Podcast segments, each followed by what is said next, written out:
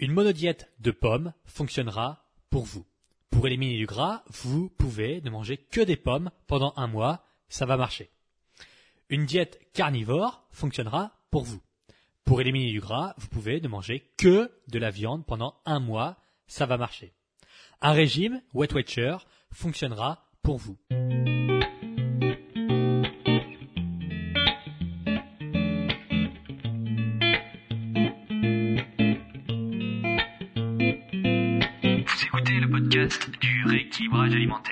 l'émission réservée à ceux qui veulent reprendre leur santé en main tout en continuant à vivre une vie sociale épanouie. Chaque semaine, venez discuter alimentation, mode de vie, perte de poids et bien-être avec Maël Brosseau.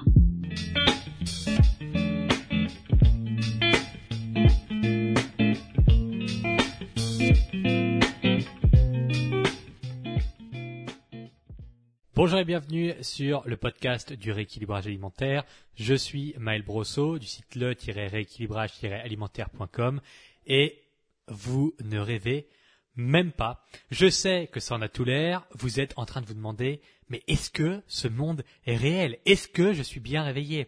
Et je vous rassure, vous êtes bel et bien en train d'écouter le second épisode du mois.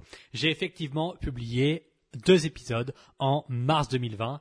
Ça semble complètement dingue, mais plus rien ne nous étonne cette année et euh, dans cette période absolument incroyable. Euh, même pas deux épisodes en un mois. On y est, je sais, c'est fou, mais voilà. Alors pour vous rassurer et ne pas trop me bousculer, cet épisode est relativement court parce qu'il ne faut pas exagérer non plus. Avant toute chose, pour ceux d'entre vous qui sortez d'hibernation à l'instant, je vous annonce qu'il y a 15 jours, le 9 mars 2022, j'ai publié mon nouveau livre intitulé Le rééquilibrage alimentaire, perdre du poids sans frustration et sans jamais le reprendre. Je vous annonce également que ce livre est déjà un succès et je remercie tous ceux qui l'ont déjà commandé et déjà lu.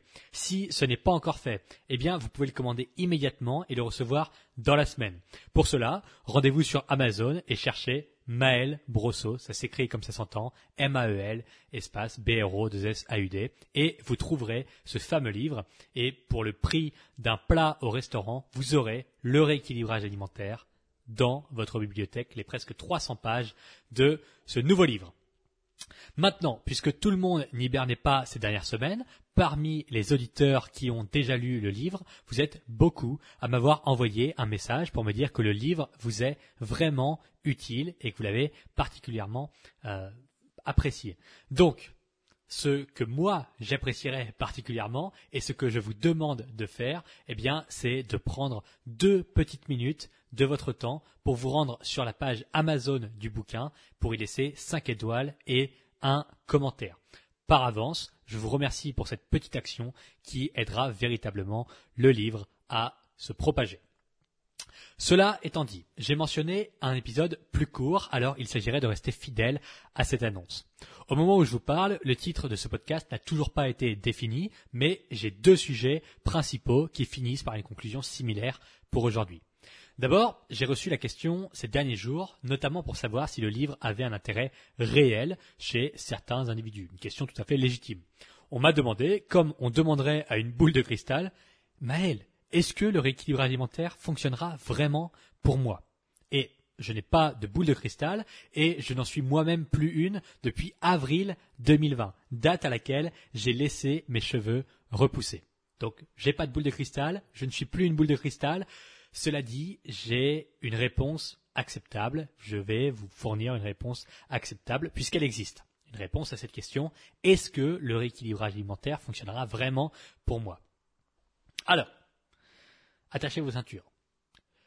Une monodiète de pommes fonctionnera pour vous. Pour éliminer du gras, vous pouvez ne manger que des pommes pendant un mois, ça va marcher.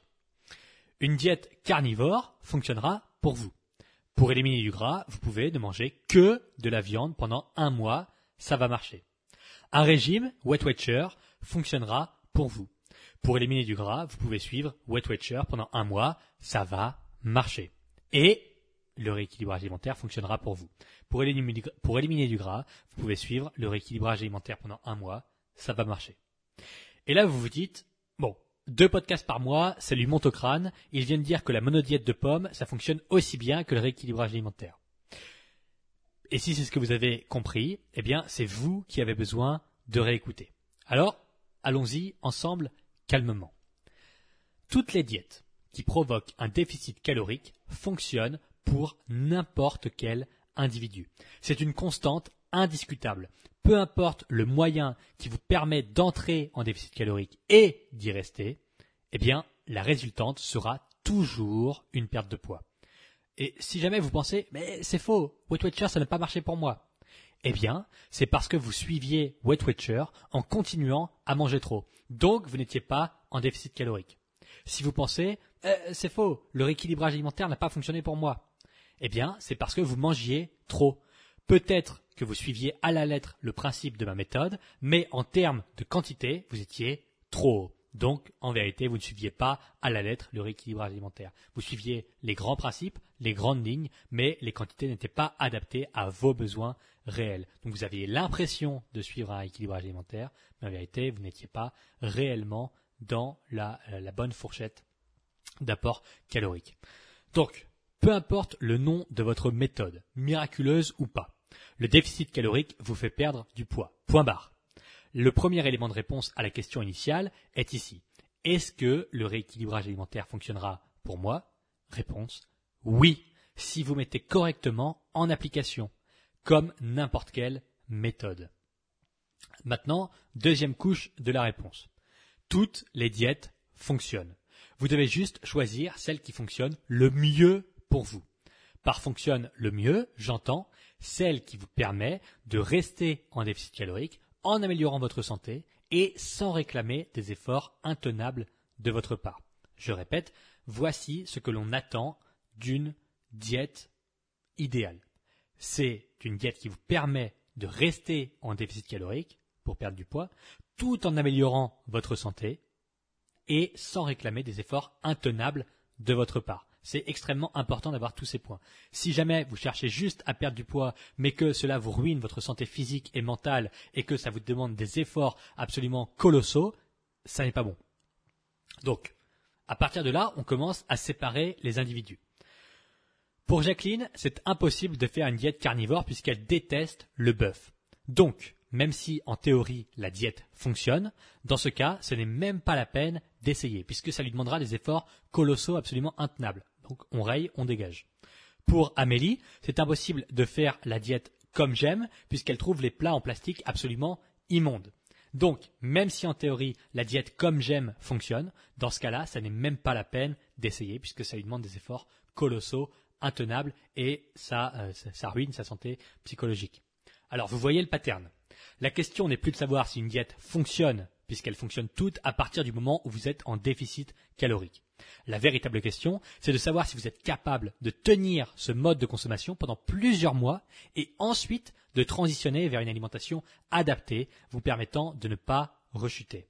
Et partant de là, partant de, cette deuxième couche de réponse, 90% des diètes dégagent, ne sont même plus dans la course. Alors maintenant, on a une troisième couche de la réponse.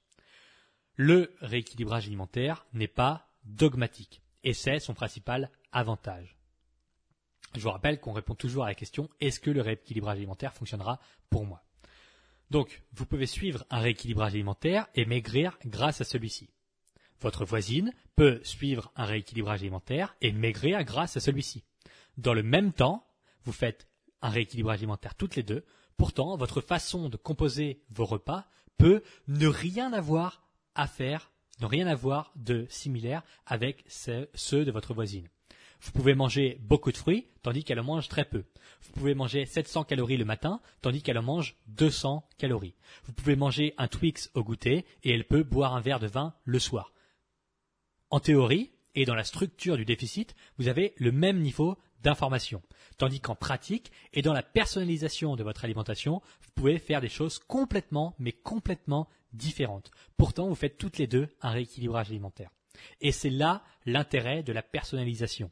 Si vous suivez le plan alimentaire de votre voisine et qu'elle suivait le vôtre, vous auriez toutes les peines du monde à tenir votre déficit calorique et donc à maigrir. Mais la flexibilité apportée par le rééquilibrage alimentaire vous permet de mettre toutes les chances de votre côté en ce qui concerne l'adhésion long terme à votre mode de consommation. Ensuite, la plupart des diètes vous poussent doucement à l'échec puisque leur mise en application ne repose que sur la motivation et la volonté. Vous mangez ce plat qui vous plaît moyennement parce que vous êtes motivé à l'idée de maigrir. Vous vous forcez à manger des asperges parce que c'est imposé dans votre diète et vous la respectez à la lettre pour avancer. Dans ce contexte, vous imaginez bien qu'une perte de poids sans rechute semble invraisemblable. Pendant un rééquilibrage alimentaire, c'est l'adoption d'habitudes durables qui provoque la perte de poids. Si vous prenez l'habitude de marcher 10 minutes après chaque repas, au bout de 3 semaines, c'est devenu normal et ça ne réclame aucune motivation. Comme vous brosser les dents ne réclame aucune motivation. Et vous comptez vous brosser les dents jusqu'à la fin de votre vie, comme il paraît tout à fait envisageable de marcher 10 minutes après chaque repas jusqu'à la fin de votre vie. En voyant par-delà les kilos, vous vous assurez une perte de poids sans rechute, car le moteur principal en pratique n'est pas l'objectif physique seul, c'est son atteinte et son maintien à long terme. Ce sont vos habitudes quotidiennes qui déterminent votre apparence physique, pas votre motivation à maigrir. Ce sont vos habitudes quotidiennes qui déterminent votre apparence physique, pas votre motivation à maigrir et je l'ai répété volontairement, hein, je n'ai pas bugué. L'élément de réponse principale est alors oui. Le rééquilibrage alimentaire fonctionnera, à condition de ne pas l'aborder comme un énième régime minceur. Et la porte d'accès la plus cohérente pour l'appliquer, c'est mon nouveau bouquin. Je l'ai écrit spécifiquement pour ça. Ce serait complètement idiot de ne pas le mentionner sous prétexte que c'est le deuxième podcast dans lequel je parle. C'est exactement la raison pour laquelle j'ai écrit ce bouquin. Donc, si jamais ça vous intéresse, eh bien, commandez-le et lisez-le. Surtout, lisez-le. Alors, pour compléter un peu cet épisode, on peut utiliser l'analogie suivante. Disons que vous voulez tous aller au même endroit, atteindre votre objectif physique en perdant du poids. Bon, ça c'est la destination. Pour y arriver, il existe différents chemins qui permettent tous de s'y rendre.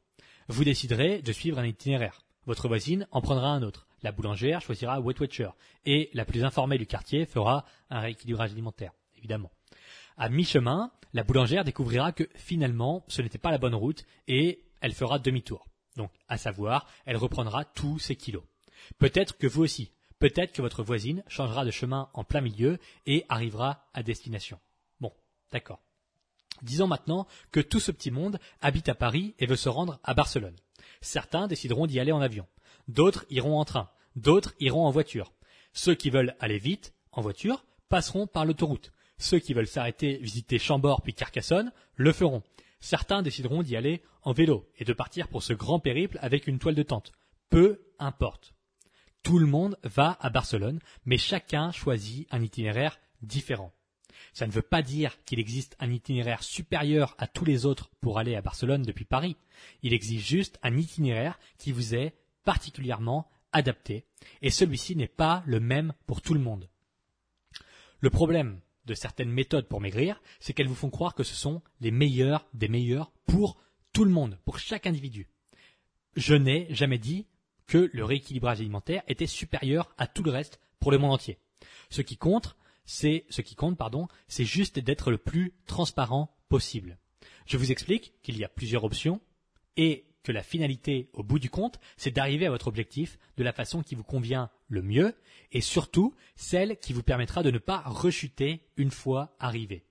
Et, en l'état actuel des choses, je considère effectivement que pour une bonne partie des auditeurs, une approche semblable au rééquilibrage alimentaire est probablement votre meilleur moyen de maigrir sans rechuter, puisque l'absence de dogme vous permet d'adapter les recommandations en tenant compte de votre réalité. Alors, je ne vais pas vous forcer à aller à Barcelone en vélo si vous voulez prendre l'avion. Je ne vais pas vous forcer à sauter le petit déjeuner si vous voulez en prendre un. C'est à vous de choisir. Je vous fournis la ligne de conduite, les recommandations applicables, et c'est vous qui décidez du chemin. Alors, si vous vous sentez capable de manger un jour sur deux pour provoquer un déficit, allez-y. C'est peut-être la meilleure façon de maigrir pour vous. Mais ne le faites pas par désespoir ou parce qu'un gourou vous a dit que c'était la seule façon efficace de faire. La vérité, c'est que vous serez en déficit calorique et qu'il existait probablement une façon plus adaptée à votre cas d'y parvenir sans entrer dans une configuration aussi extrême. Et c'est précisément ce que je vous enseigne dans mon livre. Un des filtres que je partage depuis des années consiste à vous poser une question simple. Et posez-vous cette question pendant que je la cite.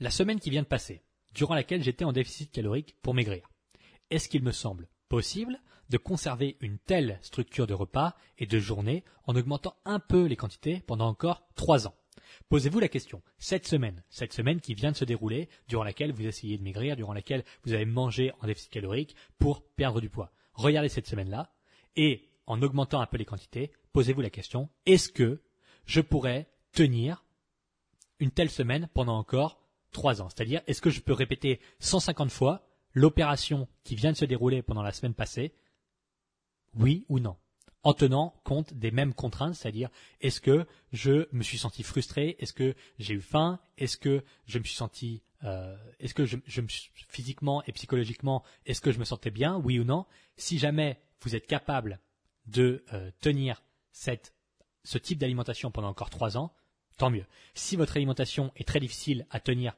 pendant la perte de poids, votre alimentation sera aussi très difficile à tenir après la perte de poids pour ne pas rechuter. Et c'est ça l'intérêt de ce filtre, à savoir est-ce que la semaine qui vient de se dérouler pourrait se répéter pendant encore trois ans sans que je devienne complètement cinglé? Si la réponse est non, il y a probablement un problème dans votre façon de perdre du poids. Le nerf de la guerre, ce n'est pas maigrir. On sait, dans les études, qu'une large majorité des gens qui entament une perte de poids arrivent véritablement à perdre des kilos. Mais on sait aussi que 90 à 95% d'entre eux rechutent. Le nerf de la guerre, c'est de ne pas regrossir après avoir maigri. Et dans ce contexte, il me semble primordial d'avoir une vision à long terme pour maximiser les chances de maintenir ces progrès à vie. Pour conclure ce podcast, tenez compte de ceci. Les gens cherchent des affirmations, pas des informations, et c'est hautement préjudiciable. Plutôt que d'accepter qu'un changement de mode de consommation doit être adapté, personnalisé et s'inscrire dans un continuum de plusieurs années, vous allez chercher du dogme et vous finissez par vous convertir à une diète qui ne vous correspond peut-être pas. Et c'est dommage, mais ça existe depuis la nuit des temps. Il y a des gens qui ont une aura de gourou, qui assènent des vérités d'apparence immuable, et vous les suivez sans réfléchir. Vous finissez par croire que le jeûne intermittent est le secret ultime pour maigrir et guérir toutes les maladies du monde. Alors, je ne dis pas que ceux qui, euh, qui se font promoteurs du jeûne intermittent vous vendent l'idée que le jeûne intermittent est forcément la seule méthode pour maigrir et pour guérir toutes les maladies du monde, mais je dis qu'il peut y avoir des abus, des dérives comme cela, de type qui, euh, qui, qui, qui finissent par s'inventer un costume de gourou et qui sont suivis finalement par des gens qui adhèrent complètement et sans réserve à ce type de réflexion. Et forcément ça réduit largement le champ des possibles pour perdre du poids a priori, ça n'est pas une très bonne chose, selon moi en tout cas. Et c'est comme ça qu'on arrive et qu'on atteint des dérives quasi sectaires. Alors, parfois, ça fonctionne. Et évidemment que ça fonctionne pour certains, mais pas toujours. Et probablement que ça ne tombera pas sur vous. Sauf que l'on imagine parfaitement le scénario. Quelqu'un qui essaye de maigrir depuis trois ans, après avoir suivi dix régimes soldés par des échecs, essaye de sauter le petit déjeuner, tout d'un coup, et appelle ça le jeûne intermittent. Cette personne-là finit par perdre 15 kilos grâce au déficit calorique induit par la réduction de la fenêtre d'absorption des calories. Donc, ce qui a fait perdre du poids, ce n'est pas le jeûne intermittent en tant que tel, c'est le fait d'être passé en déficit calorique grâce à un petit déjeuner qui a été supprimé. Et cette personne pense que le jeûne intermittent est magique et que c'est le secret pour faire maigrir le monde entier. Et là, c'est ce qu'on appelle tomber dans le dogme. Et c'est pour ça que je vous conseille de rester vigilant face à tout ça. À titre individuel, je sais qu'il existe des centaines de façons d'arriver à destination, et qu'en fonction du profil de chaque individu, un chemin particulier existe. La seule chose que je fais avec le rééquilibrage alimentaire, c'est de partager des recommandations ouvertes qui m'apparaissent actuellement les plus cohérentes pour aider un maximum d'individus. D'ailleurs, depuis tout à l'heure, on parle de destination, et j'aimerais préciser pour conclure ce podcast. Beaucoup de gens voient la perte de poids comme une finalité. Ils imaginent qu'une fois arrivés au bout, la partie est terminée. Ça y est, ça y est, c'est gagné, l'objectif est atteint. Objectif physique atteint, mission accomplie, super, on tire le rideau. Bon, on sait déjà que c'est faux, puisqu'ensuite il faut rester vigilant pour le maintien de la perte de poids. Mais je vais encore plus loin. On finira tous au même endroit. À un moment donné, vous allez mourir, et moi aussi. On va tous mourir, d'accord. La vie qu'il vous reste devrait être perçue comme un train. Vous avancez inexorablement, parfois lentement, parfois plus vite, mais ça ne s'arrête jamais avec votre perte de poids et toutes les difficultés que vous, avez rencontrées jusqu'alors pour essayer de maigrir, eh bien, vous avez passé des mois ou des années à dérailler.